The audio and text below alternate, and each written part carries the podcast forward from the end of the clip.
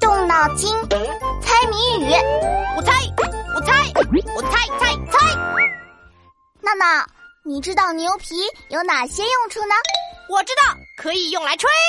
闹闹别闹，人家可不像你这么爱吹牛皮。那牛皮还有什么用处啊？嗯，哦，我知道了，牛皮最大的作用就是用来包住牛肉。唉，你真是太没常识了。牛皮可以做皮包、皮鞋、皮衣、皮沙发等各种东西呢。哦，对对对对对，我突然给忘了嘛。那我考你一题关于牛的谜语吧。好，我来猜。题目是：名字叫做牛，却不会耕田，说它力气小，背着房子走，打一动物。名字叫做牛。却不会耕田，好多牛都不会耕田啊。嗯，比如犀牛、奶牛，但是它们的力气都不小啊。就是犀牛、奶牛虽然力气大，但却背不走房子。力气小却能背着房子走，真有这样的牛吗？有呀，这种牛不管走到哪儿都背着它的房子呢。哦，我想到了。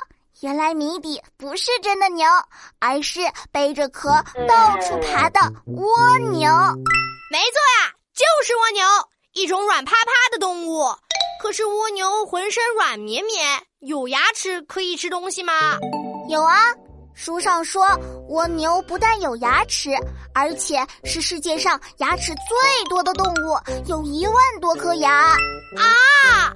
一万多颗牙齿？不会吧！小小的一只蜗牛有这么多的牙齿，长在哪里呢？你仔细看的话，就会发现，在蜗牛的触角中间有一个小洞，就是蜗牛的嘴巴。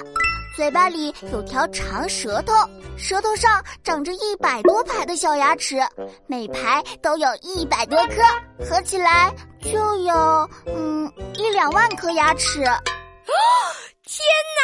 想不到一只小小的蜗牛，竟然是一只徘徊在牛 A 和牛 C 之间的牛。什么牛 A 牛 C 呀？我回家看书了。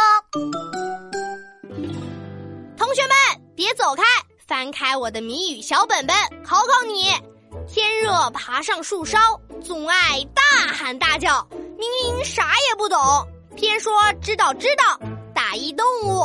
把你的答案写在留言区哦。